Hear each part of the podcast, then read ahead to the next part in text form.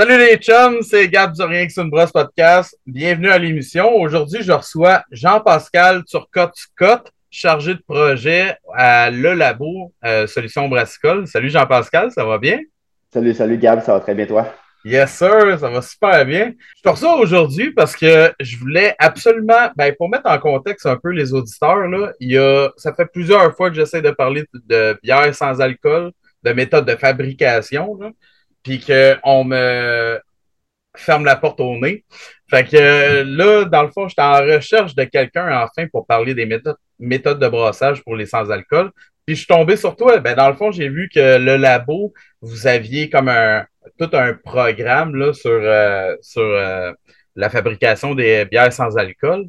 Fait que euh, c'est pour ça que tu es avec moi aujourd'hui. je suis très content qu'on parle enfin de ce sujet très important-là. Mais pour commencer, est-ce que tu pourrais nous parler un peu, c'est quoi le labo, puis qu'est-ce que tu fais là-bas? Ben oui, oui, tout à fait. Écoute, euh, ça fait plaisir. Je suis bien content d'être là aujourd'hui, en espérant que je n'étais pas le dernier en bas de ta liste. Non, pas en tout. Tu aurais dû être le premier, en fait. c'est là. Fait que le labo, dans le fond, qui on est, euh, c'est une entreprise qui a été fondée en 2015 et que la, puis la majorité des activités ont commencé en 2017. Le labo, c'est deux objectifs. Le premier, c'est d'offrir des euh, levures et bactéries de grande qualité sous forme liquide disponibles auprès des microbrasseries du Québec, maintenant du reste du Canada aussi. On commence à, faire affaire avec les autres provinces tranquillement, pas vite. Euh, donc, ça, c'est le premier volet dans l'entreprise. Et le deuxième, c'est vraiment, on accompagne euh, les entreprises, les fabricants de boissons alcoolisées dans l'amélioration euh, de leurs procédés, de leur développement de produits, de la qualité de ce qu'ils vont faire. vraiment, on est un partenaire, on se constate comme un partenaire essentiel auprès de l'industrie des boissons alcoolisées en général. OK, cool. Puis euh, en tant que chargé de projet, c'est quoi que tu es amené à faire euh, dans la compagnie? Euh, dans le fond, je vais toucher essentiellement à deux, deux volets. D'abord, je vais m'occuper de tout ce qui est la prise des commandes, aider les brasseries dans trouver des bonnes souches, des produits qui répondent à leurs besoins, les conseiller pour bien l'utiliser, pour les utiliser pour qu'ils aient des bons résultats escomptés. Donc, je vais faire beaucoup de ça. Puis, j'ai aussi m'occuper euh, une partie du service conseil là, euh, sous la charge euh, de mon patron Gérald. Donc, service conseil, là, c'est tout ce qui est formation auprès des brasseries, auprès du, ça peut être du grand public aussi, d'établissements d'enseignement. On va aussi faire de l'assistance dans l'implantation de programmes qualité, l'amélioration des procédés, par exemple, tout ce qui est efficacité des procédés, efficacité de gestion de levure, efficience, on en parle beaucoup, c'est l'inflation les gens gardent beaucoup leur coût. Bien, ça, on fait de l'accompagnement euh, là-dedans aussi. Donc, euh, ça, c'est une autre portion que je touche beaucoup. Il euh. faut me voir un petit peu comme en partie, je suis un rep, hmm. puis en partie, je fais du service technique au niveau de la fermentation, entre autres. OK, OK, très intéressant. Puis j'ai vu tu avais aussi un, un baccalauréat, je pense. En... Oui. En sciences des aliments. Donc, j'ai fait ça à l'Université Laval de 2014 à 2018. J'ai aussi un cours en microbiologie brassicole de l'Institut Siebel. Euh, c'est un cours qui se ah. donne aux deux ans à Montréal. Moi, j'ai fait le cours en anglais en 2018, là, avant de travailler. Euh, j'ai fait, après ça, j'ai travaillé trois ans chez Pete Caribou avec ah, Francis. Francis, puis euh, Jean-François et Vincent par la suite. Donc, j'ai là-bas, j'ai touché un petit peu à tout. Fait un petit peu de labo, un petit peu au brassage, un petit peu à la coordination de la production, puis des petits projets par-ci par-là. Là. Fait que j'ai pas mal touché à toutes les étapes euh, du processus de brassage, fabrication de la bière. Fait que tu sais de quoi tu parles. oui, c'est sûr que je prends plus d'expérience à la ceinture, mais euh, oui, oui, j'ai quand même touché à tout, puis euh, je me gêne pas de le dire. c'est cool. Parfait. Ben, pour commencer là-dedans, je voulais savoir à, quoi ça ressemble un peu le marché de la bière sans alcool. Est-ce que vous avez, de plus en plus de brasseries qui viennent vous demander conseil? Parce j'ai l'impression qu'il y en a de plus en plus qui en font quand même. Bien, effectivement, c'est un marché qui est, qui est en effervescence. Vraiment, euh, ça a commencé tranquillement, pas vite. Surtout, faut, faut, c'est Bockel, je vous dirais que vraiment fait les premiers pas au niveau de l'industrie microbrassicole. Les grands brasseurs fabriquaient des bières sans alcool auparavant, mais je pense que c'est vraiment Bockel qui a mis un, qui a ouvert une grande porte pour, tout le reste de l'industrie pour montrer qu'il y a manière de faire des bons produits de qualité. Mais euh, l'industrie, depuis surtout quelques années, je dirais depuis 2020, puis encore plus depuis 2021-2022, on voit un essor dans l'industrie.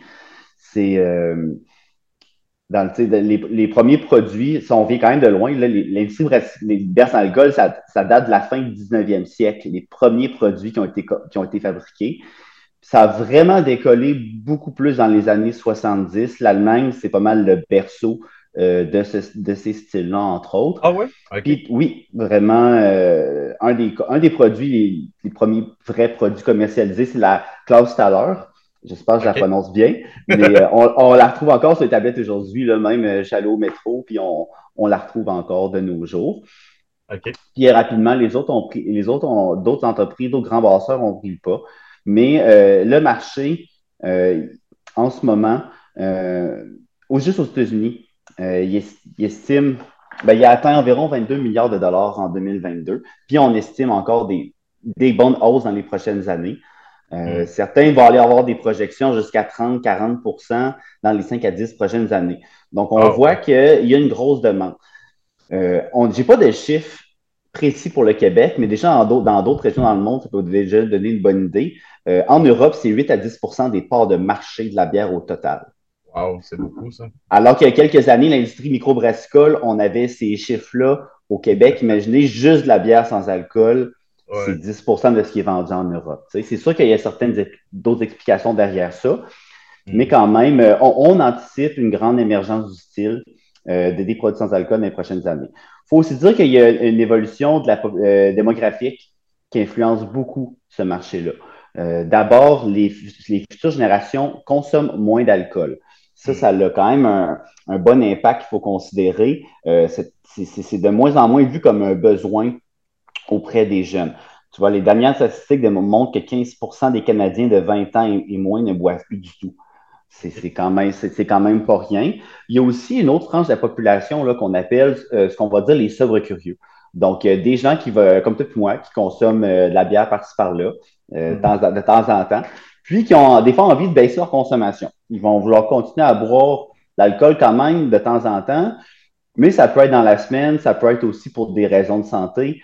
Euh, des raisons budgétaires aussi, qui vont augmenter leur consommation de produits sans alcool pour avoir une alternative euh, intéressante. Fait que euh, il y a ça, puis aussi ce qui se passe également, ben, il y a un essor. c'est rendu que certaines technologies deviennent de plus en plus abordables pour les brasseries. les technologies qu'avant seulement les grands brasseurs pouvaient s'acquérir, ben, deviennent plus réalistes à acquérir auprès des petites brasseries. Il y a aussi des nouveaux procédés qui rendent ça plus abordable à fabriquer. On va en parler tantôt, là, tout ce qui est l'avenue des nouvelles levures non conventionnelles pour faire ce genre de produit-là. Avant, ce n'était pas accessible, alors que maintenant, il y en a une trollée à la disponibilité des brasseurs. Fait que ça aussi, ça a accéléré euh, l'offre des produits, qui a aussi augmenté la demande, qui aussi, inévitablement, va, va causer une, hausse de la demande. on, est capable de faire des produits de meilleure qualité, donc, les, ça crée un attrait.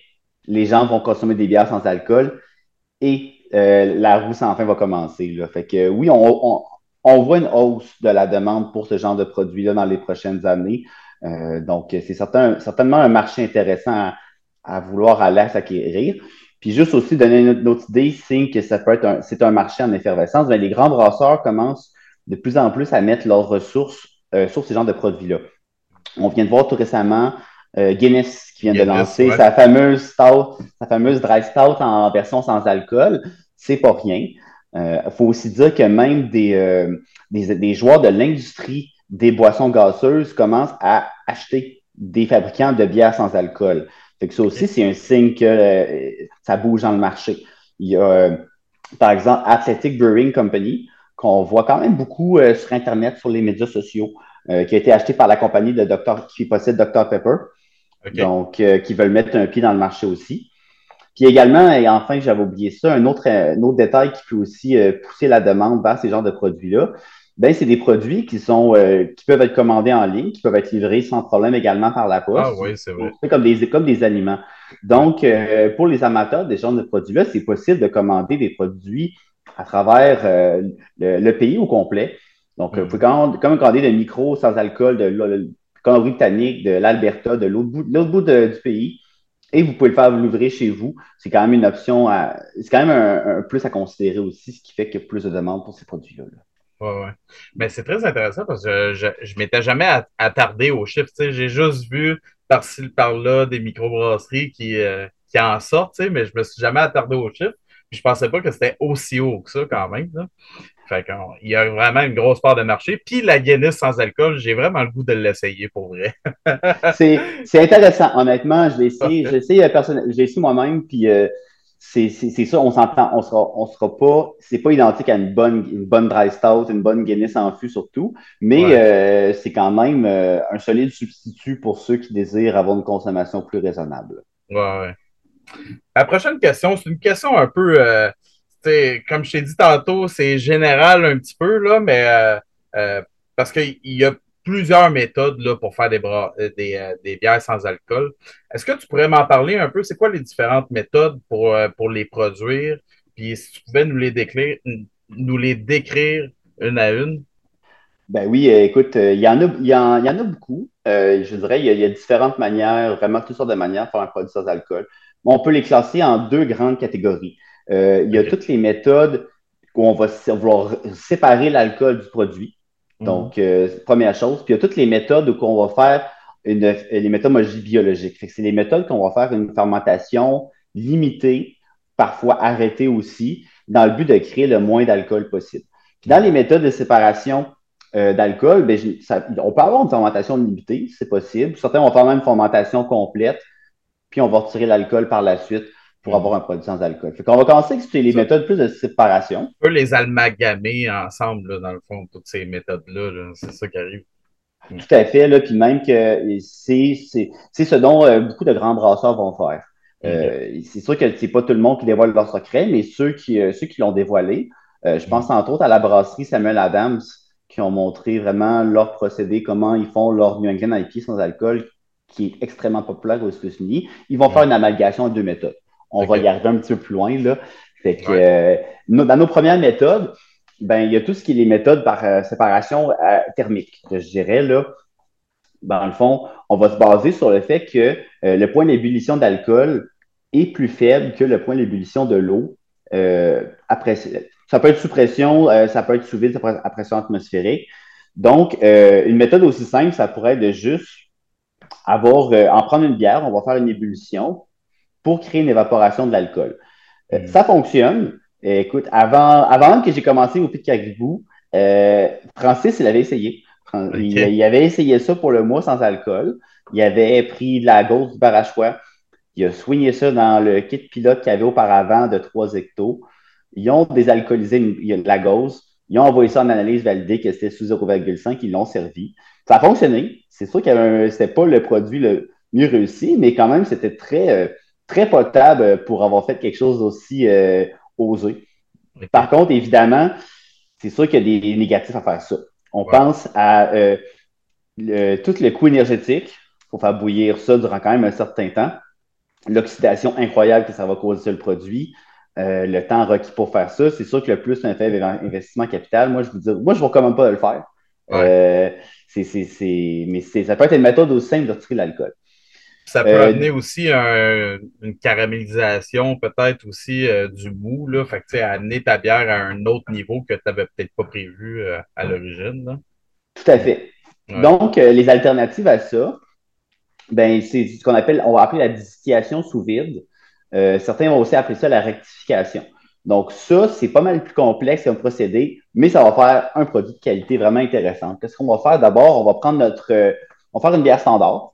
Ça peut être aussi une bière euh, à degré d'alcool plus faible par euh, fermentation contrôlée. C'est une autre possibilité. On va la dégazer, puis on va aussi retirer une partie des arômes en dégazant. Et puis ces arômes-là, on va pouvoir, on peut les séparer euh, du CO2 pour les réutiliser plus tard. Donc, on retire une partie des arômes, on a une bière dégazée. On va l'injecter en, très mince film dans une, sur le dessus d'une colonne, ça va descendre. Et dans le sens inverse, on va injecter de la vapeur alimentaire. Et tout ça sous vide. Donc, sous vide, qu'est-ce qui va se passer? C'est que le point, euh, le, point d'ébullition euh, de l'alcool est rendu beaucoup plus faible sous vide. Il peut aller jusqu'à seulement 35 degrés dans certaines conditions sous vide absolu. Donc, euh, avec la vapeur qui va aller dans le sens inverse, on va aller récupérer l'alcool, on va aller l'extraire par un phénomène de désorption. Donc, euh, la vapeur qu'on va, va, récupérer, on peut, la, on, peut la, on peut la condenser pour qu'on va avoir une solution d'alcool mhm. avec certains arômes aussi. Puis, notre bière désalcoolisée, il suffit de la refroidir. Puis, on peut euh, puis, au bout du procédé, on peut réinjecter les arômes qu'on a, qu'on a extraits en début de procédé, et même une partie au besoin euh, de, du, de, la, de l'alcool condensé, certains arômes également qu'on peut chercher et introduire dans le produit fini. Puis l'alcool qui reste même, on peut faire, on peut faire d'autres choses avec. On peut euh, l'utiliser pour faire des seltzers, par exemple, ou des d'autres prêts à boire, ce qui peut vraiment être une, option très intéressante. Hmm. L'autre technologie qu'on va voir dans ce même style-là, euh, c'est qu'on va passer la bière dans une centrifugeuse, encore une fois sous vide, dans le même, dans le même but, encore une fois, on va retirer, euh, on va retirer l'alcool sous vide, garder notre produit, réinjecter les arômes. Puis on peut avoir des produits très, très intéressants, même qu'en théorie, on pourrait avoir un produit qui aurait 0% d'alcool. En théorie, on s'entend, là, euh, on peut avoir, disons, 0.05, mais euh, le zéro absolu, alors en prendre à laisser. Fait que c'est ça, ça c'est vraiment intéressant. Ça fait des produits qui ont vraiment une qualité organoleptique super intéressante. Par contre, il y a un coût en capital qui est très élevé, on ne se le cachera pas. Puis, il y a aussi un retrait de CO2. Donc, ce, CO2-là, il qu'on le réinjecte dans le produit fini, alors qu'en fabrication de bière, ben, on, a déjà une partie de CO2 dissous dans, le produit généralement, ça en prend moins pour avoir une carbonation que de la mm. ça, c'est ça, c'est les méthodes thermiques. As les autres méthodes, on va séparer avec une membrane. Donc, euh, on va un peu comme une filtration. Donc, le, le, le, procédé le plus populaire, c'est l'osmose inverse. Donc, qu'est-ce qu'on va faire? encore une fois, faire une bière à taux d'alcool standard ou un petit peu plus faible aussi, c'est possible on va la passer dans une membrane semi-perméable à très haute pression. Puis dans cette membrane-là, euh, la seule chose qui va pouvoir passer, ça va être euh, l'alcool et de l'eau. Puis tout le, reste qui va être retenu par cette membrane-là, euh, ça, va être, ça va être tout ce qui est les, les, molécules vont donner la saveur, couleur aussi, les micro-organismes également, on va, on va les concentrer. Donc, on va avoir vraiment un concentré de bière, mais qui contient, qui va contenir euh, moins d'alcool. Puis, qu'est-ce qu'on va faire par la suite? Ben, il suffit juste de, de rediluer euh, cette bière-là pour avoir euh, la densité finale désirée, pour avoir un produit qui est plus intéressant au goût. Donc, ça, c'est. Puis encore une fois, par ce procédé-là, on peut, l'alcool qui, qui, va être récupéré, on peut l'utiliser à d'autres fins par la suite. Euh, donc, c'est quelque chose qu'on va voir également souvent, là, un petit peu comme dans les méthodes de, séparation thermique. Donc, un procédé typique quand on fait de l'osmose inverse, c'est trois étapes. On va pré-concentrer, qu'on va dire. Donc, on va vraiment juste passer la bière. Souvent, c'est un, un, phénomène, un procédé qu'on va faire en batch. Donc, on va continuellement concentrer notre bière, retirer l'alcool. Après ça, on va rediluer notre bière concentrique de l'eau. On peut la repasser plusieurs fois, comme ça, jusqu'à ce qu'on ait un taux d'alcool qui est acceptable. Puis on peut enfin aussi faire une dilution finale pour, avoir le produit fini. Donc, euh, ça, c'est important aussi. Faut faire, je ne sais pas, je l'ai mentionné, ça prend de l'eau désoxygénée.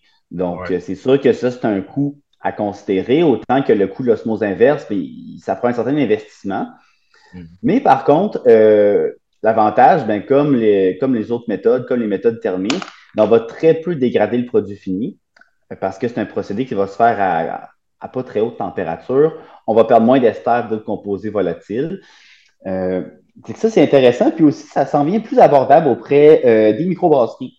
Euh, personnellement, j'en connais ah quelques-unes au Québec qui utilisent cette, technologie-là, puis sont capables de faire des produits intéressants pour les avoir essayés. Là, j'ai pas demandé le hockey avant de le dire avant, que je dirais pas c'est qui, mais je peux vous dire qu'il y en a sur le marché qui vont faire des bières au Québec par osmose inverse.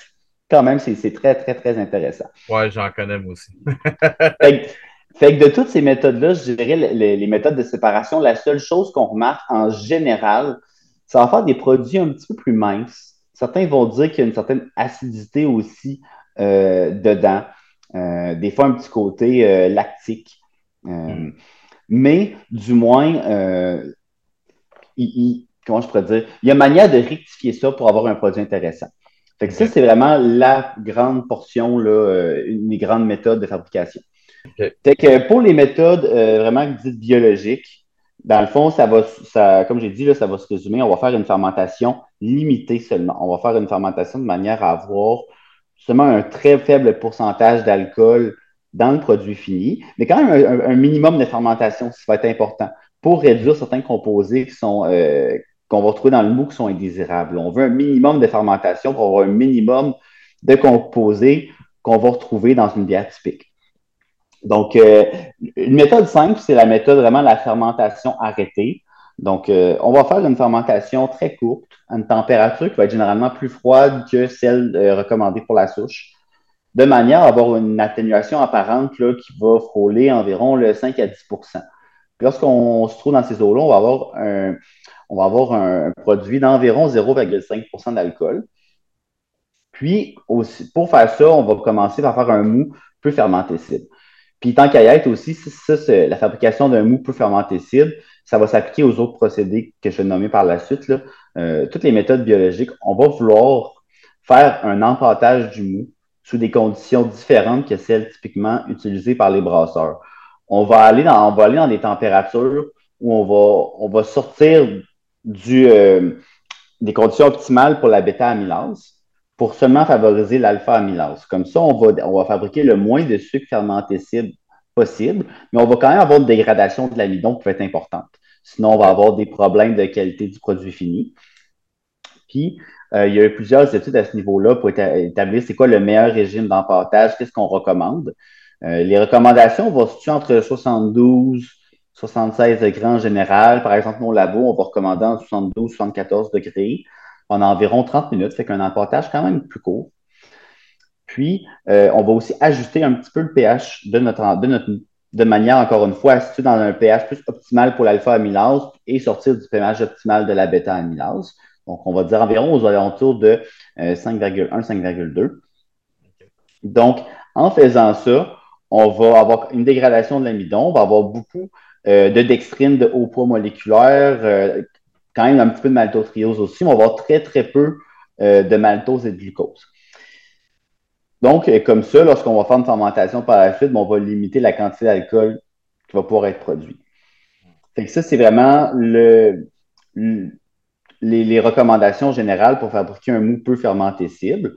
Euh, il y a quand même des données qui vont dire que tu peux aller au-dessus même euh, jusqu'à 86 degrés pour avoir un mou peu fermenté cible. Par contre, là, il va y avoir d'autres problèmes qui vont manifester, entre autres. On pense à, on va extraire des tanins de notre grain, ce qui n'est pas quelque chose qui est, nécessairement intéressant euh, euh, pour le produit. Hmm. Donc, euh, on, va faire un, on va faire un mou peu fermenté cible. On fait une fermentation courte pour la méthode de la fermentation arrêtée. Puis, pour. ensuite, on va, on va arrêter la fermentation. Généralement, on va faire une mise au froid. C'est la meilleure méthode, assez efficace pour arrêter la fermentation. On va vouloir diminuer la concentration cellulaire de notre produit fini sous 100 000 cellules par ml, soit par centrifugation, soit par filtration. Euh, ça peut être aussi un traitement thermique comme une pasteurisation ou une combinaison de ces procédés-là. Puis on, ça va être, on va faire ensuite une maturation à froid environ 0 degré durant au moins une dizaine de jours. Donc, ça va permettre de faire, entre autres, une inactivation du peu de levure qui va être restant. Bon, il faut, faire attention, il ne faut pas aller trop froid lorsqu'on fait ça, parce qu'il faut se rappeler qu'on a un produit qui a très peu d'alcool. Ouais, c'est ça. donc, exactement, exactement. Euh, donc, euh, ça, c'est à considérer. Là, euh, notre point de congélation, il est pas mal plus près de 0, de degré que dans des bières, une bière qu'on peut aller jusqu'à moins 2 sans problème. Mm-hmm. Ça, c'est une autre méthode possible. sinon, ce qui est de, de plus en plus en émergence dans les méthodes biologiques, c'est les levures, je dirais, maltose négatives, les levures non conventionnelles. Mm. Donc, c'est des levures qui sont incapables de fermenter euh, les sucres généralement considérés de deux unités de glucose et plus. Donc, tout ce qui est maltose, maltotriose, dextrine, c'est des levures qui sont généralement capables de fermenter seulement le glucose, le fructose. Certaines vont être capables de fermenter le sucrose selon les souches. Même, on en retrouve une petite quantité dans le mou de toute façon. Le sucrose, ce n'est pas le sucre le majoritairement présent. Puis, il y a énormément de souches disponibles auprès des brasseries sur le marché.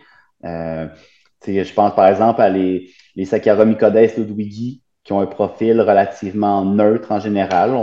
C'est des levures quand même utilisées depuis un certain temps. Euh, il y a des Pichia Cluveri qui viennent de l'industrie laitière. C'est certains fournisseurs un peu moins connus vont offrir cette souche-là. Antenia Spora ovarum euh, aussi, qui est en émergence. C'est euh, une souche qu'on possède entre autres au labo. la nôtre, on l'a isolée justement d'eau d'érable. Donc, en plus, c'est une souche du Québec. Mais il y a d'autres de l'industrie qui, ont des, des, des, Spora ovarum. Il y a des Torulaspora aussi. Il y a aussi il y a une, il y a une Saccharum 16 révisée euh, variante Chevalieri de la part de Fermentis. Il y a des souches hybrides, euh, je pense à la, nouvelle Lona de l'allemand. Donc, il y a un paquet de souches non conventionnelles sur le marché euh, qui peuvent être intéressantes à utiliser, qui ont des certains profils organoleptiques différents. Mm. Donc, dépendamment les styles visés, comme par exemple, ben, nous, notre souche Antinaspora ovarum va avoir un profil très agrumé, va compter un petit côté vanillé, poiré, ben, c'est sûr qu'on peut penser à faire des IPA, par exemple, ou des, bières sûres. Donc, euh, on va encore une fois, avec cette méthode-là, fabriquer un mou peu fermentescible qu'on va ensemencer avec ces levures non conventionnelles-là. On va vouloir quand même, euh, on va leur laisser quelques jours de fermentation pour d'abord s'assurer, ben, observer d'abord c'est quoi le, niveau d'atténuation, s'assurer qu'on demeure sous le 0,5% pour laisser à la levure le temps d'exprimer tout son potentiel euh, aromatique. Puis aussi pour valider si on n'a pas des, euh, d'autres micro-organismes qu'on ne voulait pas avoir, euh, comme, des, des levures de brasserie. ça, c'est de loin le, pire ennemi dans la fabrication de ces, des produits sans alcool. Puis, après ça, on va faire une, maturation, on va faire une maturation à froid de durée variable selon vraiment ce que les brasseries vont vouloir rechercher, selon leur procédure en place, selon ce qu'ils désirent. Ensuite, on va, on va procéder à une stabilisation du produit. Ça peut être soit avant de conditionner le produit ou en même temps de le conditionner. Fait généralement, ce qu'on va recommander, euh, ça va être soit une pasteurisation ou une méthode de stabilisation avec des agents de conservation. Puis le taux réjoué. Donc, euh, ça, c'est une autre méthode très populaire. Je voulais quand même en glisser quelques autres, euh, deux, deux, intéressantes que j'ai vues, moins utilisées, quand même, je prends le temps d'en mentionner. Il y en a une qui s'appelle le contact à froid. Donc, c'est on va faire encore une fois un mou plus fermentescible. Puis on fait une fermentation à très basse température avec une levure de brasserie. Donc, ça peut aller jusqu'à 4 degrés avec certaines souches. Puis, euh, dans le fond, le but qu'on va faire, c'est qu'on va empêcher la levure de fermenter les sucres disponibles, mais elle va quand même demeurer suffisamment active pour réduire certains composés euh, indésirables qui vont donner euh, des goûts de mou non fermentés. Donc, pas de fermentation, mais on voit de l'activité de la levure. Donc, puis on va aussi faire, quand on va faire ça, généralement, on va le faire par recirculation. Donc, on va recirculer la, bière sans alcool pour favoriser le contact de la levure avec tous les nutriments puis les autres, euh, les composés du mou qu'elle a à réduire. Puis encore une fois, comme pour la méthode de fermentation arrêtée, on va vouloir retirer une partie levure pour en avoir le moins possible, généralement moins de 100 000 cellules par ml. Puis, une maturation à froid et ensuite, on va passer au conditionnement qui est une stabilisation du produit. Ça, c'est une méthode. Je ne connais pas personnellement de brasserie qui le font, mais c'est une méthode qu'on mentionne souvent dans la littérature. Puis une autre dernière, euh, vraiment intéressante, euh, j'aimerais ça l'essayer personnellement. Je connais encore pas de personnes qui l'ont essayé à grande échelle. On appelle ça le soit l'emportage à froid ou le cold machine. Il y en a qui vont appeler ça la méthode Bryce parce que c'est un article que euh, le malteur Bryce présente sur son site web vraiment intéressant c'est de faire un, emportage à basse température avec de l'eau froide. Et lorsqu'on va faire ça, on va être capable d'extraire seulement tous euh, les, composés qui vont apporter de la couleur au produit, des saveurs. Euh, certains composés aussi qui vont être enzymatiques sont issus euh, du maltage. Puis on va vraiment extraire très peu de sucre fermentescible. Donc, on va généralement faire ça, on va faire un, on va faire un emportage avec un ratio au grain quand même très élevé environ plus de 4 litres par kilo de grain. Ça, peut, être, ça peut être passif, donc euh, durant au moins 8 heures sans agitation, en maintenant une température très froide. Disons, pas toujours réalisable dans les brasseries. On n'a pas des, on n'a pas des, des, avec des jaquettes au glycol, disons. Ouais, c'est ça. ce qu'on va, ce que, ce qu'ils recommandent, sinon, ça peut être avec agitation, euh, un, un, un emportage à froid avec l'agitation durant une heure serait suffisant. certains aussi vont, le faire en faisant une recirculation. Ils vont empâter dans la cuve filtre en faisant le vorlof, en faisant la recirculation.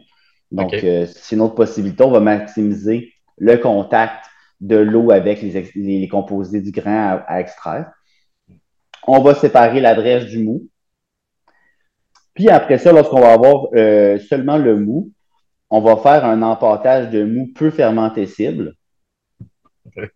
On va amener ça à l'ébullition, puis le reste du procédé va, suivre comme d'habitude. On va racheter une levure, faire une fermentation. Et comme ça, on est, capable d'avoir une quantité, très faible de sucre fermenté cible. Donc, euh, généralement, avec un mou de densité standard, environ 12, 12,5 plateaux, on est capable d'avoir une bière seulement de 1 à 1,5% d'alcool. OK. Donc, si, on fait un, si on fait un mou de plus faible densité, on est capable d'avoir des bières sous 0,5% d'alcool. Hmm. Puis, euh, ça va vraiment donner un, ça va donner des produits très peu sucrés qui vont avoir quand même, euh, quand même un, profil, un, profil plaisant. C'est sûr qu'il va avoir, c'est des produits qui ont une sensation de sécheresse un peu plus présente sur la littérature. Tu n'as pas de corps vraiment là, dans ce liquide-là. Donc, plus ou moins. Puis euh, aussi, il faut mettre moins d'IBU dans ces genres de recettes-là parce que justement, on a une sensation, déjà une sensation de sécheresse qu'on va percevoir. Donc, trop d'IBU, on va vraiment déséquilibrer le produit. Euh, certains vont dire des fois qu'il y a un petit côté euh, grainy, je dirais, un certain côté céréalier quand même présent, mais ça peut être une méthode prometteuse, je dirais. OK. Fait que, je dirais, le, seul, ça fait le tour des méthodes biologiques. Mm. Les inconvénients qu'il faut voir ces méthodes-là, ben, c'est toujours d'avoir, euh, ça prend suffisamment de sucre de sucre dans la, dans la formulation d'une densité, ça prend une densité originale suffisamment élevée pour avoir une sensation de rondeur dans le produit. Mais il ne faut pas non plus avoir une densité trop élevée. Sinon, on va avoir vraiment une sensation de. On va avoir un goût de mou non fermenté trop présent ou un goût de mou vraiment présent. C'est le gros défi dans cette méthode-là. Nous, ce qu'on va généralement recommander, c'est de viser entre 2 et 8 plateaux, dépendamment les styles. Personnellement, je dirais entre 3 et 5 pour commencer. C'est là qu'on trouve un, meilleur compromis euh, dans le développement d'une formulation, mais dans les trucs de. On y abordera plus tard pour d'autres trucs de formulation. Fait que c'est vraiment, il y a un paquet de méthodes qu'on va avoir des bières plus minces, un petit peu plus aqueuses, un peu plus acidulées aussi. Toutes les méthodes, toutes les méthodes de séparation physique de l'alcool. Puis les méthodes biologiques, on va avoir un côté un peu plus euh, de, mou, un côté un peu plus sucré présent. Mais il y a manière, avec un bon développement de formulation, en faisant quand même bien des essais, en corrigeant euh, le produit avec, avec euh, ça peut être des acides organiques, ça peut être des arômes, ça peut être des fruits, ça peut être des extraits de houblon. Il y a manière quand même qu'on fasse des produits acceptables, soit avec une des deux méthodes ou en combinant les deux. OK. Pour en revenir euh, juste rapidement là, sur euh, euh, les levures que tu parlais qui, qui vont fermenter juste les sucres simples, juste pour, pour clarifier un peu ça, même avec ces levures-là qui vont qui sont supposées fermenter simplement juste les sucres simples, tu n'as pas le choix quand même d'avoir un arrêt de fermentation après, genre pasteurisation ou quelque chose de même. Parce que j'ai entendu des brasseries, tu sais, que bon, euh, tu sais, on va mettre ce style de levure-là, puis elle va comme atteindre un palier, puis à un moment donné, elle va continuer quand même à fermenter par après, tu sais. oui, ben, ben nous, on le recommande tout à fait. Si ça commence à fermenter, généralement, c'est pas à cause de la levure même. C'est généralement parce qu'il y a d'autres genres et espèces que tu ne voulais pas avoir dans ta bière, entre autres les levures de brasserie. C'est généralement ça le problème, c'est qu'il va avoir une contamination très faible en levure, dû un point mort de nettoyage, entre autres. ça peut être ça, ou ça peut être en utilisant euh, des. Souvent, on va retrouver euh, des points morts dans tout ce qui est les, les matériaux souples, les gasquettes, les joints de valve, euh, si c'est mal nettoyé. Ben, ils vont se développer tranquillement, pas vite, avec l'abondance de nutriments présents disponibles pour eux autres qui peuvent fermenter. Fait que le sans alcool vont faire leur job. Puis, au bout de quelques jours, on va avoir une baisse densité qui va, qui va recommencer. Puis une apparition d'alcool, c'est généralement déjà des, contaminations croisées. Puis c'est pour ça qu'on recommande fortement de stabiliser le produit fini, même que je vous dirais euh, euh, personnellement, envisagez. Moi, je ne recommande pas de faire des produits sans alcool sans stabiliser le produit parce que ça, on court un risque sur les tablettes, entre autres. Euh, aussi, on court un risque pour la sécurité des consommateurs. Ça, c'est aussi, c'est, il faut y penser. Là. Un, produit, mm. un produit sans alcool, ben, vous enlevez l'alcool qui est une barrière antimicrobienne qui est très importante. Euh, parce qu'il faut savoir que les, agents antimicrobiens ils ont un certain effet barrière, puis ils ont un effet aussi qui vont s'amplifier entre eux autres. Donc, dans une bière typique, on a un produit fini, il y a peu de nutriments disponibles, on a des conditions acides, on a la présence d'alcool, il peut y avoir certains agents antimicrobiens plus, comme euh, ben, avec les IVU, avec les, euh, certains acides, pardon, du houblon. Tout ça ensemble, ça fait des effets barrières pour empêcher la prolifération des pathogènes ou d'autres contaminants. Mais en sans alcool, vous allez avoir des nutriments présents, dépendamment de la méthode, surtout les méthodes biologiques. Il n'y a pas d'alcool. On recommande fortement d'ajouter l'acidité au moins pour avoir cette barrière présente-là. Il y a des nutriments. Donc, on a, on a moins de barrières contre les, euh, les autres micro-organismes indésirables. Fait une autre raison pourquoi, oui, on recommande fortement de stabiliser le produit. Euh, je, pourrais vous donner des recommandations plus précises à ce niveau-là. on l'abordera plus tard, mais c'est hmm. un très bon point, Gab. Là, je pourrais le dire 20 fois durant la présentation, puis je trouve que c'est pas assez.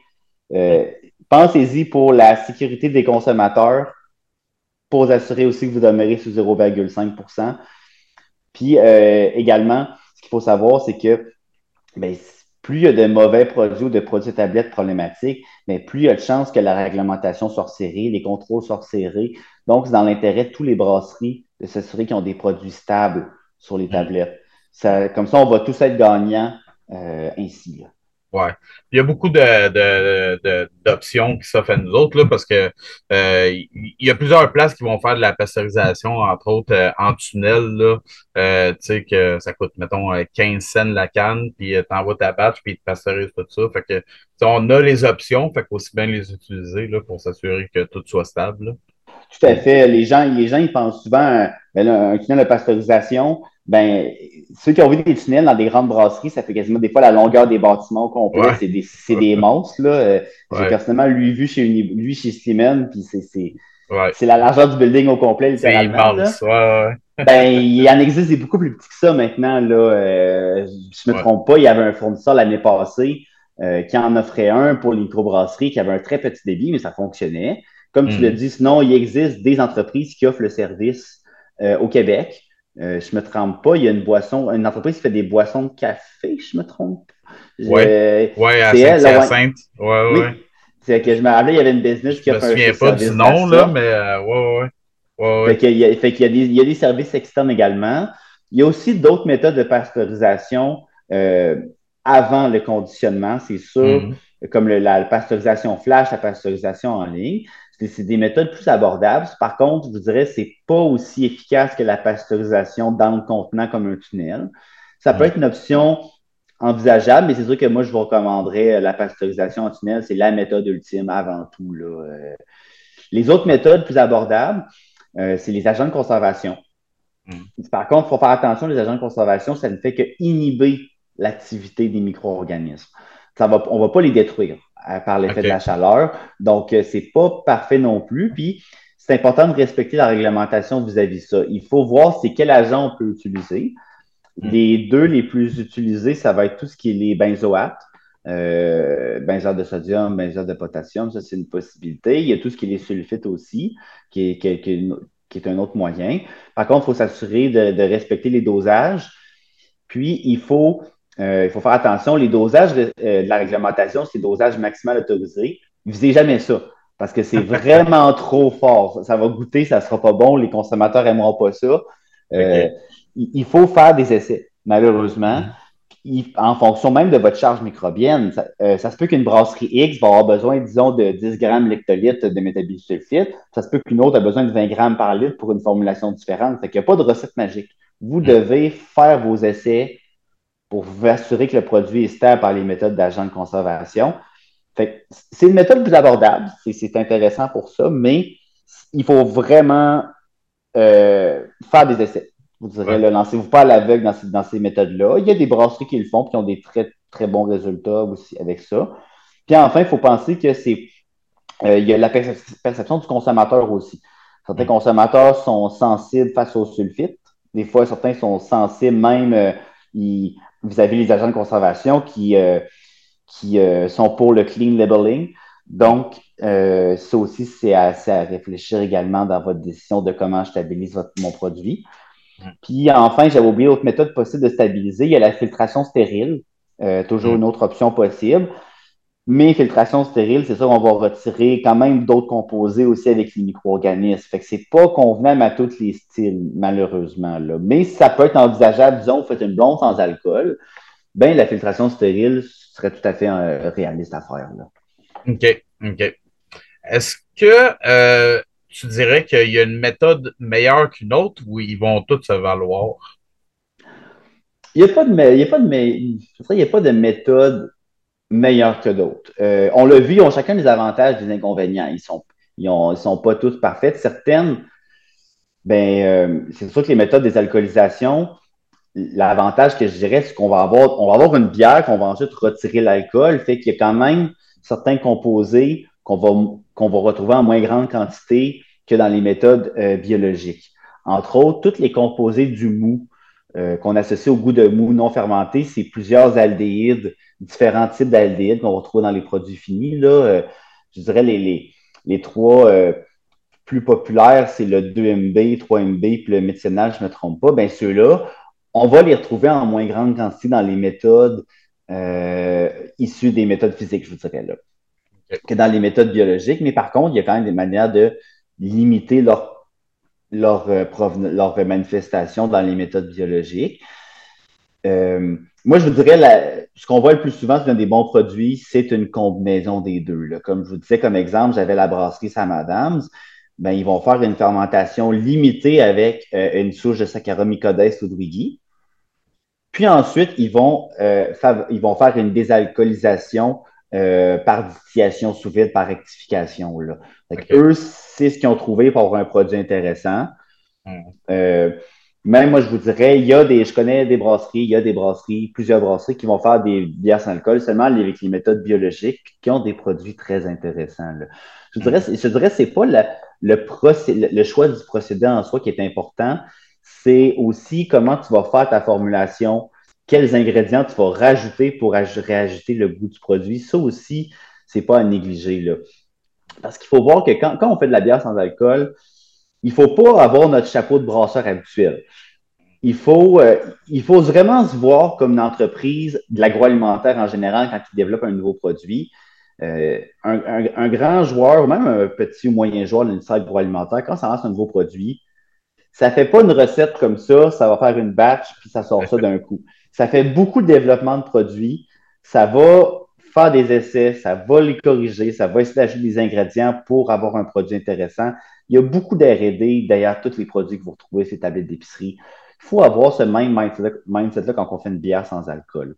Dans la bière en général, ben, euh, avec l'expérience de, la plupart des brasseries, de la plupart des brasseurs, ben, faire une recette sur papier, on se lance à, on se lance à l'aveugle sur notre kit à grande échelle on est capable de quand même bien s'en tirer dans la plupart des, produits.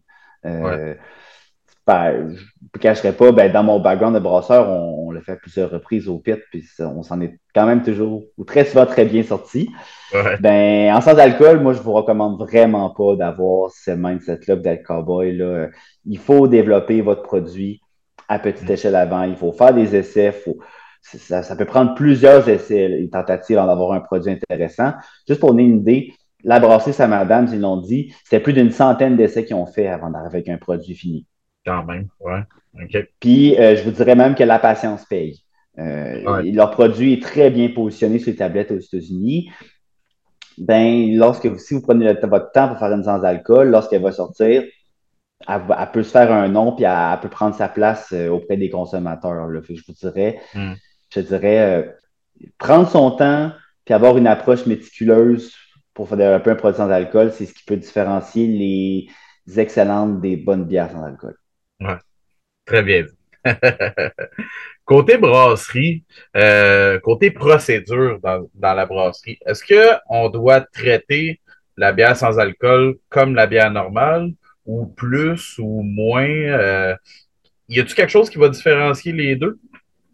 Ben oui, vraiment, c'est, on l'a abordé un petit peu précédemment. C'est le fait que euh, on fait pas, ben, on, fait un produit qui est vraiment plus à risque sur les hmm. tablettes. Comme on a dit, là, on, a beaucoup moins de barrières euh, contre, contre euh, l'innocuité. On a, on a, moins de barrières pour acheter l'innocuité d'un produit sans alcool, contrairement à la bière avec alcool. Puis aussi, même d'un point de vue réglementaire aussi, c'est plus de la bière qu'on fait. On hmm. fait une boisson, on fait un aliment. Donc, c'est comme je disais, il faut enlever ses lunettes de brasseur, puis il faut porter des lunettes de fabricant de l'industrie agroalimentaire parce que c'est des produits qui sont plus susceptibles aux contaminations euh, par l'absence d'alcool comme barrière antimicrobienne. Hmm. Fait que ça, c'est vraiment, vraiment, vraiment important parce qu'il faut même dire que euh, il y a des études qui sont démontrées, là, euh, les, les, agents pathogènes vont être capables de survivre dans des bières à moins de 0,5, mais même jusqu'à 3,5% d'alcool, on peut trouver des agents pathogènes. Euh, ils ne vont pas nécessairement se proliférer, mais ils vont survivre. Donc, euh, il n'y a eu personne, il n'y a eu aucun décès lié à des contaminations de bières sans alcool ou de bières par des agents pathogènes. Bon, on aimerait ça que ça reste comme ça, cette statistique-là. Euh, j'aimerais ça ne pas être le, premier à avoir euh, ouais, changer cette statistique-là. Il en suffit juste d'un, tu sais. Il suffit juste d'une mort, puis on, va ça se passe mal. Exactement, on va, on va tous y goûter. Ouais. Puis, puis justement, c'est que c'est des produits qui sont très fragiles. Donc, le, le très peu de contamination, c'est des produits sont très, très susceptibles de contamination des levures de brasserie. Dans nos, dans nos bières en général, on, c'est pas mal plus permissif côté hygiène et salubrité. En sans alcool, c'est vraiment pas le cas. Non seulement c'est ça, contamination levure de, de brasserie, agents pathogènes, comme je dis, quand on, développe ces produits-là, il faut vraiment pas avoir la même approche. Puis aussi, c'est des, produits qui sont vraiment moins permissifs. Euh, il suffit juste qu'on a une bonne recette, disons, pour faire notre sans-alcool. On a un régime d'emportage qu'on sait que ça fonctionne bien. Il suffit juste qu'on se trompe, disons, on fait une hydratation euh, du grain au début du mash, puis on est un petit peu trop froid, quelques degrés trop froid, puis c'est ça, ça peut juste être suffisant, de temps qu'on remonte en température dépendamment de ce, que, vous avez comme équipement, ben ça se peut qu'il y ait assez de sucre fermenté pour que vous dépassiez les 0,5. Ouais. Euh, donc ça, c'est vraiment, il faut vraiment, vraiment faire attention. Donc, euh, c'est important quand on fait des bières sans alcool, il faut développer des, il faut déterminer des spécifications qu'on vise, des densités originales, des euh, quantités de matières premières qui sont précises, euh, des régimes d'emportage contrôlés avec des données pour, pour, le, pour le prouver. Ça, c'est une partie du process, mais il y a aussi tout ce qui est hygiène et salubrité. Il faut être extrêmement propre extrêmement propre. Même, je dirais, il faut renforcer les, mesures d'hygiène et salubrité qu'on fait sans alcool, puis renforcer les contrôles aussi. Par exemple, on, va recommander davantage tout ce qui est les méthodes d'assainissement thermique au lieu d'assainissement chimique, à l'acide paracétique, par exemple. Là, parce que l'assainissement thermique va pénétrer en profondeur dans les matériaux. Surtout ceux à risque, comme justement les matériaux poreux, les gasquettes, euh, les joints d'étanchéité, les joints de valve les autres composantes comme ça, ben ça, c'est plus susceptible euh, à avoir euh, des, contaminants qui vont se loger dedans. Fait assainissement thermique, c'est plus intéressant. Il, faut avoir des, contrôles de plus, comme je disais, là, tout ce qui est contrôle microbiologique. Il ne faut pas avoir peur aussi d'envoyer des échantillons en laboratoire si vous avez des doutes. Ça peut être pour faire le dosage d'alcool, mais aussi pour le dosage des contaminants. N'hésitez pas à faire ça non plus là, pour vous assurer que votre produit est correct. Euh, c'est une très bonne question, je dirais définitivement. Il ne faut pas que vous voyez, il faut pas que vous voyez les bières sans alcool comme faire de la bière. Dans le sens, euh, certaines bières sans alcool vont avoir le terme bière sans alcool ou boisson sans alcool, dépendamment de ce que vous allez mettre dedans. Mais avant tout, il faut vous dire que vous faites un aliment. Vous ne faites pas de la bière. Euh, côté ingrédients, on a parlé un peu tantôt, là, euh, dans le fond, de faire des, euh, des, des, euh, des mous moins fermentescibles, etc. Est-ce que tu dirais qu'il y a des ingrédients qui sont à insérer ou à éviter dans ce genre de recette-là? oui, tout à fait. ben, d'abord, ça va dépendre selon les styles. par expérience, on, on, en a quand même développé quelques-unes sans alcool au labo. Puis je dirais que dépendamment des styles, par exemple, les styles plus pâles, euh, vous pouvez faire des, des, des, recettes tout à fait conventionnelles. C'est sûr qu'on va aller viser des densités originales plus faibles, disons une blonde sans alcool. Ben, vous pouvez seulement aller avec des, des, ingrédients vraiment, ça peut être un malt pâle de base avec, disons, un, ça peut être, disons, des maltodextrines ou des flocons d'avoine pour chercher un peu plus de rondeur, c'est une possibilité. Euh, donc ça, c'est pas un problème. Je dirais certains styles plus maltés, faites attention aux mâles de spécialité, abusez pas. Abusez pas des mâles de spécialité parce que vous allez avoir une sensation de, de, sucrosité qui va être plus perçue hmm. par surtout avec les méthodes biologiques. Donc, euh, commencez pas à loader ça de mâles de spécialité en plus justement de, davantage de ces, composés-là présents, vous allez avoir un produit qui n'est pas intéressant. Donc, euh, c'est pour ça que je vous dis, faites bien, faites des essais, essayez pas en faire, en fait ça en masse. Euh, hmm. ça, c'est pour le choix des grains, des maltes. Comme je disais, les maltodextrines, c'est intéressant à, ajuster dans les recettes. Euh, pour aller chercher un petit peu de rondeur dans le produit fini, là, ça peut être un point 2, un point 3 plateau de maltodextrine. On, voit une différence lorsque vous, lorsque vous allez ajouter ces produits-là. Ça peut être du carapulse aussi, envisagez-le également. Là, parce que le maltodextrine, ça, ça, se dose très, très bien avant l'ébullition, par exemple. Mm-hmm. ça, c'est à considérer. Sinon, dans les autres ingrédients, euh, tout ce qui est houblonnage à froid, faire attention. Faire attention parce que le phénomène de hop creep est aussi présent dans les bières sans alcool.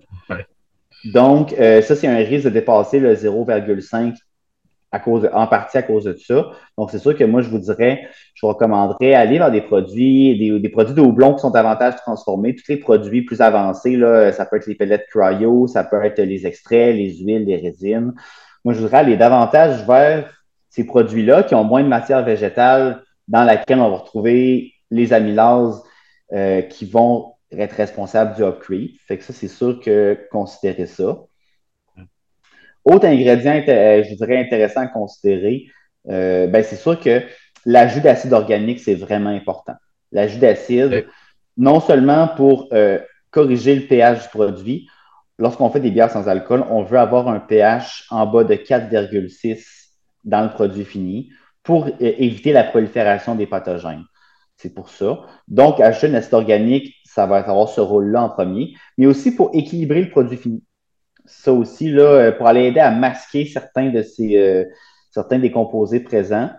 Donc, euh, ça aussi, très important à considérer. puis même, n'hésitez pas à explorer vers d'autres acides organiques. Il n'y a pas juste l'acide lactique ou le phosphorique typique qu'on utilise au brassage. Là, essayez autre chose.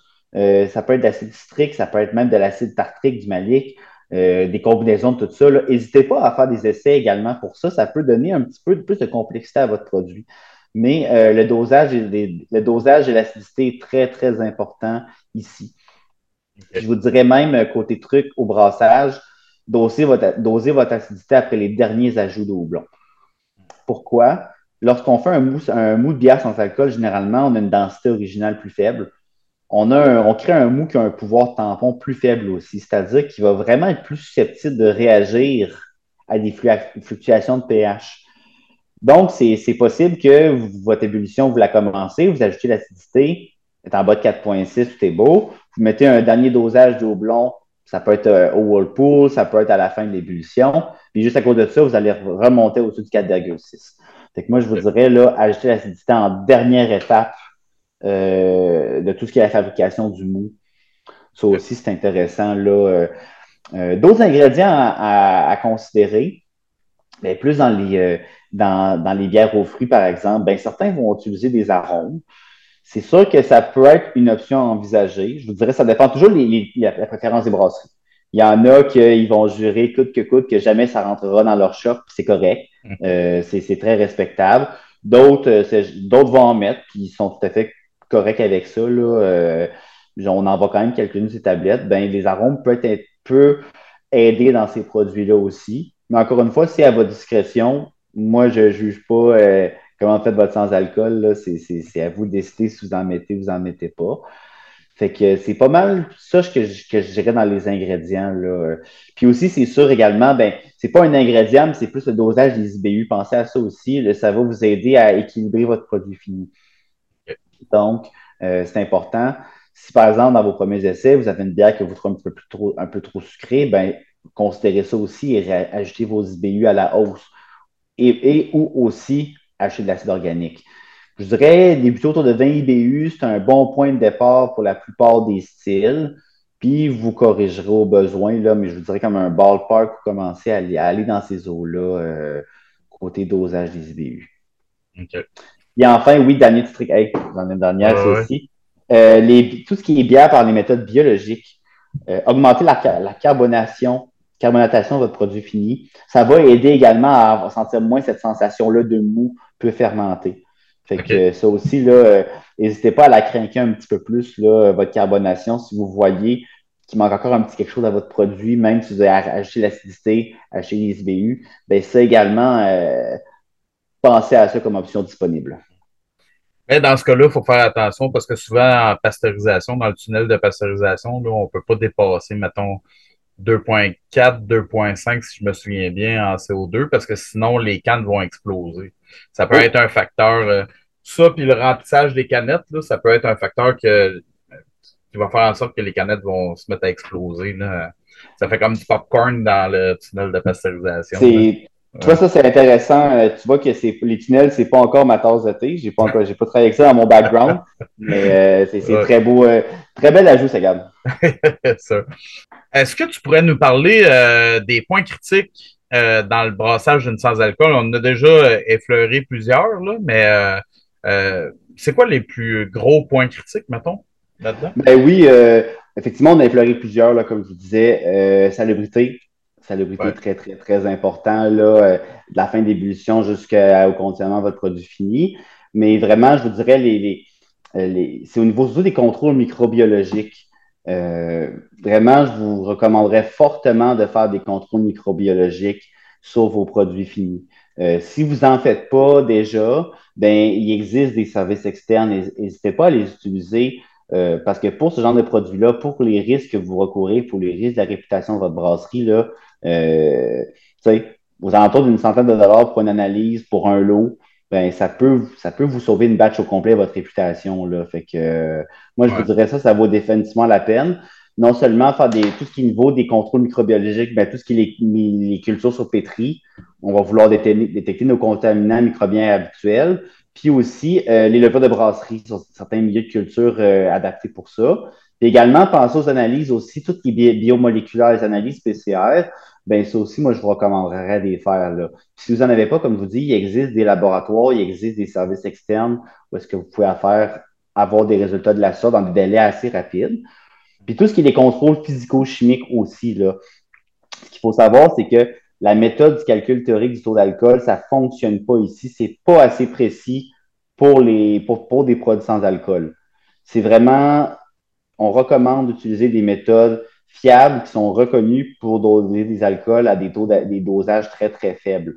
Euh, même les méthodes, disons, certaines brasseries ont des ébuliomètres à l'interne, c'est pas assez précis pour les bières sans alcool. Il faut aller, aller, aller vers des méthodes de chromatographie en phase gazeuse ou en chromato euh, à haute pression euh, liquide HPLC. Donc, il s'apprend des méthodes de la sorte. Donc, faites, faites appel à des labos externes. Puis aussi euh, d'analyser le profil des sucres euh, dans vos premiers essais, là, c'est important. Comme je vous disais, ça prend, ça vous prend suffisamment de sucre. Euh, ça ne prend pas trop de sucre pour vous situer sous le 0,5% d'alcool, mais il faut aussi avoir un minimum de sucre fermentescible par nos levures non conventionnelles, surtout, même par les méthodes de fermentation arrêtée. Parce que si vous n'avez aucun sucre disponible, si vous faites un empâtage tellement haut ou tellement intense qu'il n'y a aucun glucose disponible, ben, vous n'allez avoir aucune activité non plus. Ce n'est pas la faute de la levure, c'est que vous lui avez pas donné les nutriments nécessaires qu'elle a besoin. Fait que vous allez, vous allez avoir d'autres problèmes par la suite. Là. Puis ça, je vous dirais, c'est pas systématique. Commencez pas à faire ça à chaque lot que vous faites. Euh, c'est sûr qu'au début, c'est mieux d'en faire plus que moins euh, pour vos premiers lots, vos premiers essais.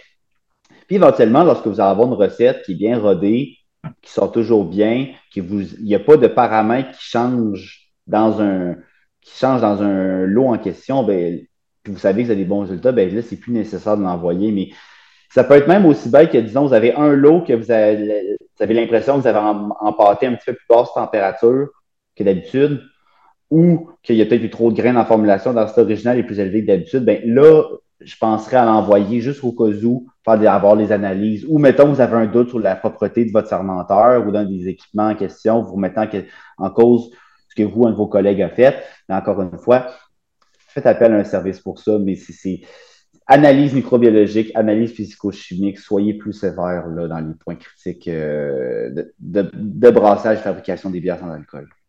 OK. Les bières là, euh, sans alcool, on en a parlé un peu tantôt. Ça, euh, en bas de 1% si je me souviens bien, je pense que ça tombe plus sur sous l'autorité, si on veut, du MAPAC. Fait que ça tombe un peu comme dans une, une zone grise.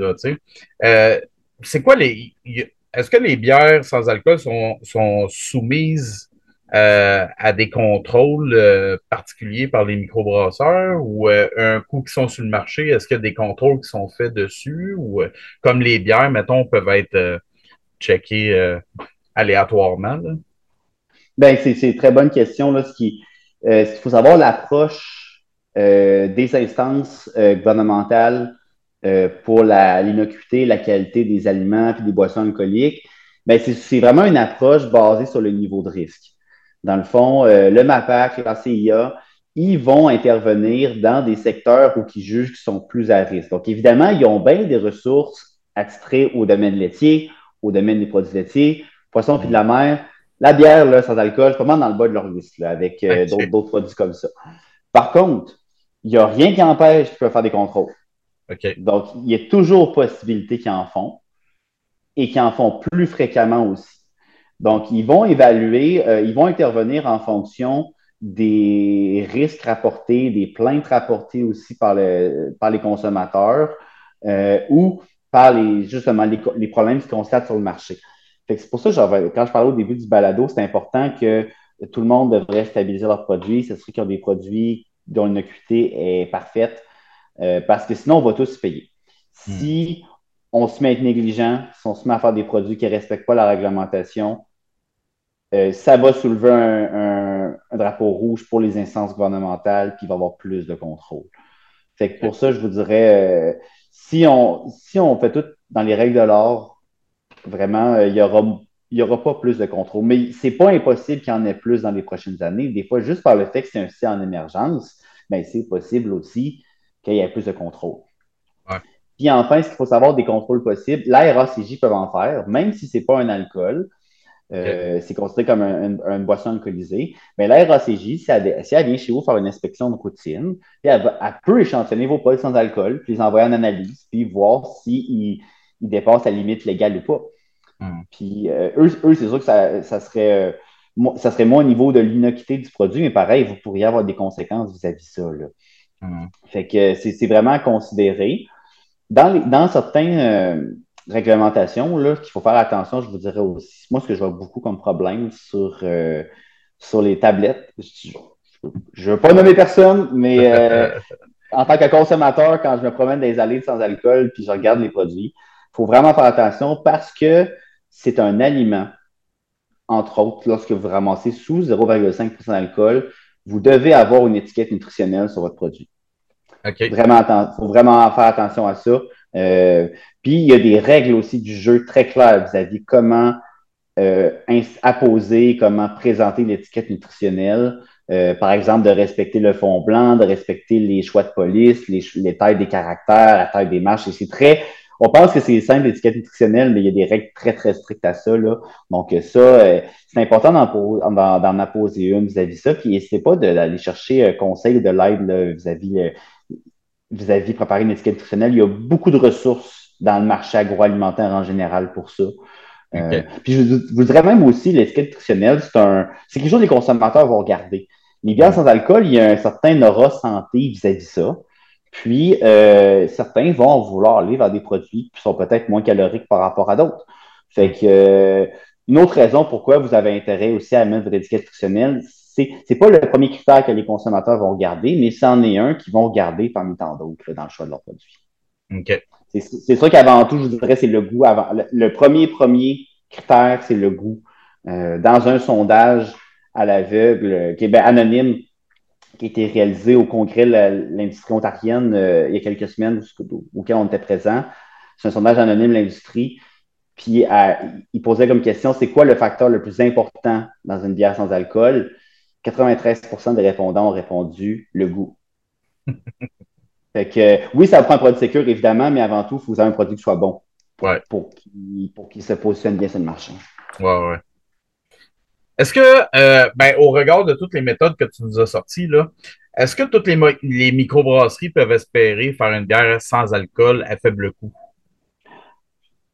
Ben, c'est sûr qu'il y a des méthodes, comme on a vu, qui sont plus abordables que d'autres. Tout ce qui est les méthodes de biologique, fermentation arrêtée, fermentation limitée, ben, c'est plus abordable parce que vous avez moins besoin d'acquérir des équipements additionnels comme des équipements de des membranes d'osmose inverse ou des évaporateurs sous vide.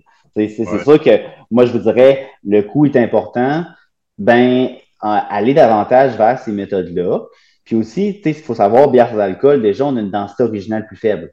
Donc, on va mettre moins de graines en formulation. Ça, c'est un plus dans votre cost. Également, c'est des produits pour lesquels on n'exige plus de taxes d'assises. Il n'y a plus de taxes d'assises aussi. Fait qu'une autre, une autre économie que vous allez faire en faisant ça. C'est ça, par contre, que vous avez quand même quelques investissements additionnels, je vous recommanderais.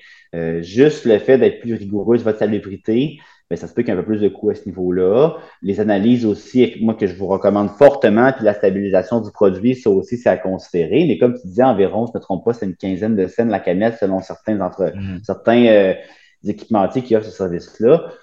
Ben, c'est un 15 cents qui vous donne une paix d'esprit. Euh, moi, je vous dirais, c'est une belle police d'assurance. Donc, euh, oui, c'est tout à fait possible. Puis la clé, c'est vraiment dans le développement de votre recette, dans le choix de vos ingrédients, dans leur dosage. Mais si le coût est important pour vous autres, allez vers les méthodes plus biologiques. Euh, parce que c'est sûr que les méthodes physiques, ben, il y a un gros investissement capital au début. Mais euh, avec des très, très grandes échelles de production, il faut avoir des, des, des, coûts intéressants. Là. On le voit euh, plus dans les marques, dans les, marques sans. Je pense aux bières sans alcool, sans nom. Et quand on voit un coût de 8 la caisse de 12, là, c'est dangereusement abordable. Mais là, c'est sûr qu'il faut construire que autres c'est des productions à des échelles ahurissantes. Là. Euh, ahurissantes, qui leur permet d'aller chercher euh, ce, coût plus bas. Là. Une microbrasserie veut commencer à faire de la sans-alcool. Euh, est-ce qu'ils devraient s'adresser à un consultant, d'après toi, dans leur processus? Ou s'il y a moyen, tu sais, comme là, tu as donné quand même beaucoup d'informations dans ce podcast-là. Est-ce que tu penses que c'est faisable tout seul ou on devrait toujours s'adresser à un consultant? Ça va vraiment dépendre d'abord de, votre niveau de confiance, vos niveaux de connaissance vis-à-vis ce genre de produit-là.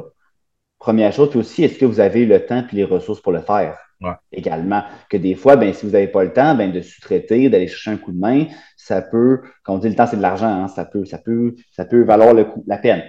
Moi, je vous dirais que euh, nous, l'expérience nous a appris que de se lancer dans la fabrication de ce genre de produit-là, sans ligne directrice, c'est vraiment pas évident. Fait moi, c'est sûr que euh, je dirais, ben, les, les, les, manufacturiers, les fournisseurs de levure euh, non conventionnels, loin de levure en général, faire les bières sans alcool, ils, ont des guides disponibles auprès de leur clientèle. Nous-mêmes, on en offre un disponible sur notre site web. On va avoir une nouvelle version à jour très bientôt euh, suite à ce podcast. Euh, je, vais, je vais travailler là-dessus. C'est dans, dans mes cartons. Ça s'en vient, gang, soyez patients. Fait que c'est quoi, nous, on offre des guides euh, qui ont des bonnes lignes directrices générales. Mais si vous sentez que vous n'êtes pas à l'aise, ben, n'hésitez pas à aller chercher un coup de main là-dessus là, pour se développer ce genre de produits-là. Comme je vous dis, c'est des produits pour lesquels on n'a pas la même approche que faire une bière normale. Il faut voir ça comme un fabricant agroalimentaire en général. Fait d'avoir un petit coup de main, ça vaut la peine. Puis même aussi, je vous dirais, euh, si déjà vous avez des problèmes de salubrité, de contamination, vos, vos recettes ne respectent pas leurs spécifications à l'interne, ben déjà là, allez chercher un coup de main pour régler ça avant de faire de la sans-alcool.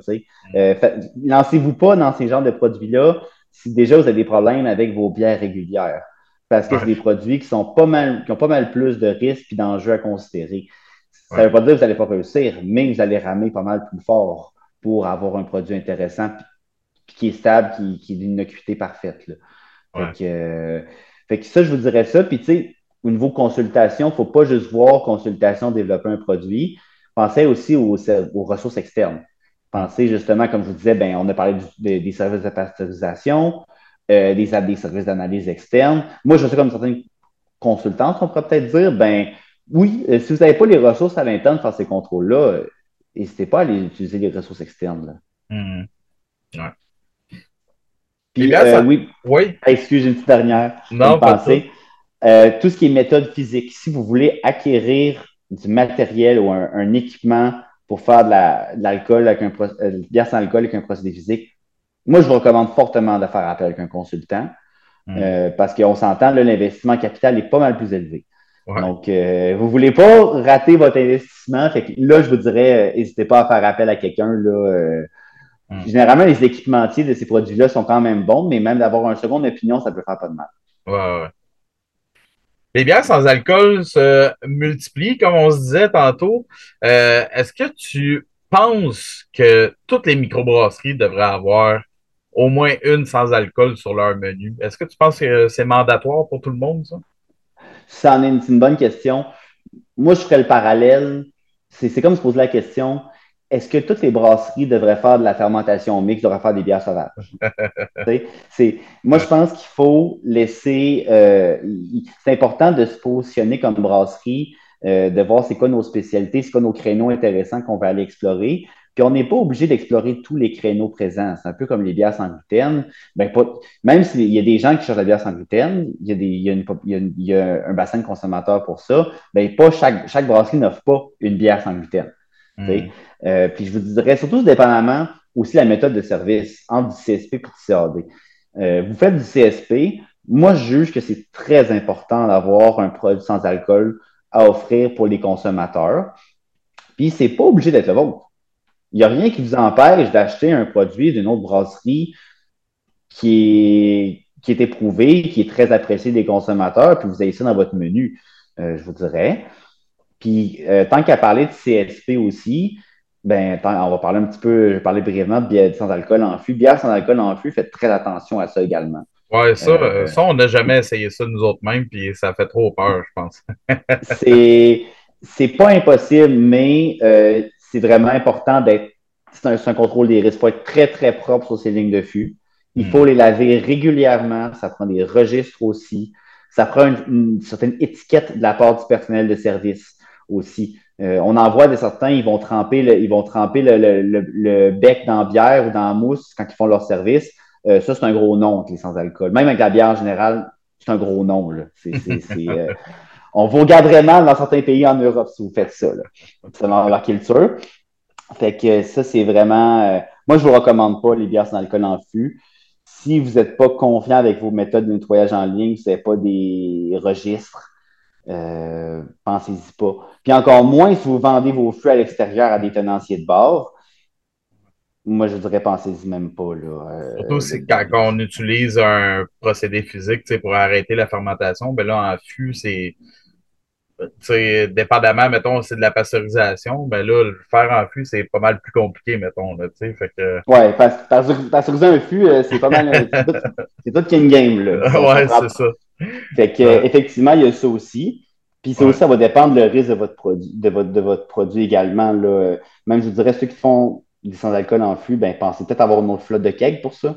Euh, parce que des, des, mauvais kegs font des mauvaises surprises, ça nous arrive toujours avec de la bière, ben imaginez sans alcool, là, euh, hmm. à considérer. Puis dans le CAD, encore une fois, si on vient à la question, ben est-ce que c'est de se poser de dire, est-ce que vous voulez mettre des ressources humaines, matérielles, financières, de se lancer dans, dans, dans ce segment de marché-là, que oui, il est en forte émergence, mais on est, il y a beaucoup de gens qui vont se lancer dedans. Ben, il faut que vous soyez confiant de la qualité de votre produit comme je vous disais, ben, c'est comme se poser la question, est-ce que tout le monde devrait avoir des demandes, faire des bières sauvages? Ben, pas nécessairement. Puis je pense que sans alcool, c'est la même chose. Là, euh. Puis comme je vous dis en CSP, n'hésitez pas, là, ça fait un produit d'une autre, autre, brasserie. Moi, je pense que c'est tout à fait correct. Là. Mais les consommateurs, ils recherchent ces produits-là. Euh, c'est de plus en plus. Donc, si vous n'en offrez pas, ben, c'est certain que ça se peut que vous allez faire des déçus. Là. Ouais, ouais. Pour finir, est-ce que tu aurais des conseils à ceux qui veulent commencer ou qui embrassent déjà, peut-être, Là, on a parlé de consultation, aller chercher de l'aide, etc. Mais ce serait quoi tes plus gros conseils à donner à ceux qui veulent commencer? Euh, ben, je, vais, je vais retaper le flou dessus, là. Soyez propre. Soyez propre, mm. soyez propre, soyez propre. Euh, contrôlez ce que vous faites. Si vous avez une bonne formulation, vous avez quelque chose de, gagnant, prenez des notes, contrôlez tout ce que vous faites, euh, ça aussi. Prenez en note vos régimes d'empattage, assurez que vous respectez tout ce que vous faites. Parce que sinon, c'est possible. Une petite erreur, puis vous pouvez sortir. Euh, vous pouvez avoir un produit qui ne respecte pas la réglementation, qui ne respecte pas ce que vous cherchez. que, je ne le dis pas assez, mais soyez propre. Euh, contrôlez vos produits. Envoyez faire ça, faire des analyses. N'hésitez pas non plus. Comme je vous dis, si l'industrie pompe trop de mauvais produits et tablettes, on va tous être perdants. Euh, les consommateurs vont bouder ce style-là, vont se tourner vers d'autres alternatives. Euh, et aussi, on risque d'avoir plus de contrôle de la part des instances euh, gouvernementales. Tout le monde va être, perdant à ce niveau-là. n'hésitez pas à faire plein d'essais aussi. je l'ai dit, je ne l'ai pas dit assez souvent. N'hésitez pas, là, ça prend beaucoup, beaucoup d'ajustements pour avoir un, un excellent produit. C'est la même chose dans l'industrie agroalimentaire. Et cet effort-là va, va payer dans le temps. Euh, vous êtes mieux de prendre votre temps à sortir une excellence sans alcool que d'en botcher une le plus vite possible. N'hésitez euh, pas là, euh, à avoir cette approche-là. Donc, gérer ça. Enfin, oui, j'en aurais peut-être une autre dans les, que j'avais aussi voulu glisser dans les styles. Les styles intéressants à essayer. moi, je vous dirais un, deux styles qui sont faciles à commencer. Ce sont les styles plus maltais comme les ambrés, les bières brunes, surtout. C'est à faire attention à cause de la perception du produit, avoir un produit qui a une belle rondeur, c'est un peu plus difficile des fois, là, mais ces styles-là, dans le fond, euh, parce que les notes de mou qui peuvent être présentes dans les, méthodes biologiques vont bien se mélanger dans ces styles-là avec euh, les mâles certains mâles de spécialité que vous allez incorporer dans la formulation. Ça va vraiment mieux paraître. Euh, je vous dirais, les IPA, c'est pas évident non plus. C'est pas mm. évident parce qu'il nous manque l'alcool, qui est un solvant important de composer qu'on va à l'extrait du houblon. Hmm. Puis c'est ce qui explique pour les IP sans alcool, c'est pas facile à faire. Donc, euh, pour ça, n'hésitez pas à travailler avec des produits, euh, d'autres produits, là, comme je disais, les produits dérivés du houblon. Euh, hmm. N'hésitez pas à faire appel à ça pour ces, styles-là. Puis aussi intéressant, les bières sûres. Bières sûres, c'est vraiment un style qui convient bien pour la fabrication des bières sans alcool. L'acidité va vraiment masquer, euh, va aider à avoir un produit plus appréciable, plus de grande vivabilité. Là. Euh, les gauzes en particulier, je vous dirais, gauzes sans alcool, c'est vraiment un, style cool. Euh, le côté salin également là, va aider à balancer le produit. Puis le pire, le plus difficile, je vous dirais, c'est les blondes. Blondes sans alcool, là, c'est très touché à faire. Il y, a, y, a, très peu de place. c'est des, des styles délicats, hein, donc il y a très peu de place pour masquer les, euh, les, défauts s'il y en a. Hmm. Sans compter que les grands brasseurs euh, jouent très fort du coude dans ce segment-là. Donc, de, ça aussi, c'est une autre raison que je voudrais. Posez-vous la question est-ce que ça va Est-ce qu'une bonne sans alcool nécessairement la, bonne, la, bonne place pour commencer là? Parce que, comme je vous disais, à, 8-9 la caisse de 12, euh, des grands brasseurs, c'est des produits quand même surprenants côté qualité ben c'est pas c'est difficile de rivaliser dans ce segment-là des blonds sans alcool. que, ça, c'est d'autres conseils, je vous dirais. Puis enfin, ben, l'autre conseil, ben, n'hésitez pas à demander des coups de main. Là, euh, le labo, on est, on, est, là pour ça, je suis facilement rejoignable. il y a des ressources disponibles, ben, n'hésitez pas à les utiliser là, aussi. Là. Fait hmm. que, ça se résumerait par la prudence de mise. c'est très, euh, ouais, c'est right on point, je te dirais. C'était vraiment très, très, très intéressant tout ça. Merci infiniment d'avoir fait ça avec moi. Euh, en terminant, as-tu des plugs? Qu'est-ce qui s'en vient pour euh, le labo? Est-ce que vous avez des événements, des nouveaux produits? je ne sais pas. Qu'est-ce qui s'en vient? Qu'est-ce qui s'en vient? Bon, on va, on, va diversifier notre offre. C'est sûr. Ben, on, Côté nouveaux produits, on en a plus ou moins dans notre pipeline en ce moment, je te dirais, là, mais on va faire des petites annonces intéressantes au congrès de la MBQ. Là. Euh, venez, je, fais mon teaser un petit peu, là, mais venez à notre kiosque, on va, jaser de ça, là, mais on, va offrir des services de plus euh, disponibles pour les brasseries. Certains qui vont être très intéressants et qui ont un lien avec euh, ce qu'on a parlé aujourd'hui. Puis d'autres vont peut-être aussi vous aider. Là, je pense à je pense à toute la situation justement de la, la situation de l'inflation, euh, le contrôle des coûts, des choses comme ça, c'est très important. Ben, il y a des ressources de plus en plus disponibles pour ça. Euh, et, bref, je dirais, venez, venez à notre kiosque au congrès, n'hésitez pas. Là, on, va être dans le corridor cette année. Euh, ah OK. OK. Dans le corridor direct? OK. Ouais. je vais m'en souvenir. Je veux une casquette. Je veux une casquette cette année. on, a des, on, a on a des nouvelles merch cette année euh, aussi. Venez au ah, pour ça. Là, euh, nouvelle, nouvelle gang, nouvelle badge de t-shirt, nouvelle calotte. Là, euh, ça va avoir la peine. Yes, sir. Ah, j'ai très hâte ça. Je te l'avais déjà dit, il te manquait juste des casquettes dans votre merch. ben oui, mais là, on les a faites. C'est plat. Je pensais que j'en avais une site, mais on, a, on sont solides cette année. Là, le, logo est en gros ici, là, qui une couleur bien flash. Des, des, casquettes bleues, gris charcoal ou noir, me semble, mais euh, il look cette année. Là, euh, ah, très cool. Les, t-shirts sont hot aussi, euh, tu passeras, c'est certain. yes, sir. Ben, merci infiniment d'avoir fait ça avec moi, man. C'était vraiment très, très intéressant. Puis je suis sûr que ça va nous aider plusieurs. ah ben, regarde, ça, ça fait plaisir. J'ai bien aimé ça, moi aussi. Là. Euh, malgré l'heure qui est rendu, j'ai bien du fun. yes, sir. Puis à vous autres, les auditeurs, ben, je vous dis à un prochain épisode. Cheers!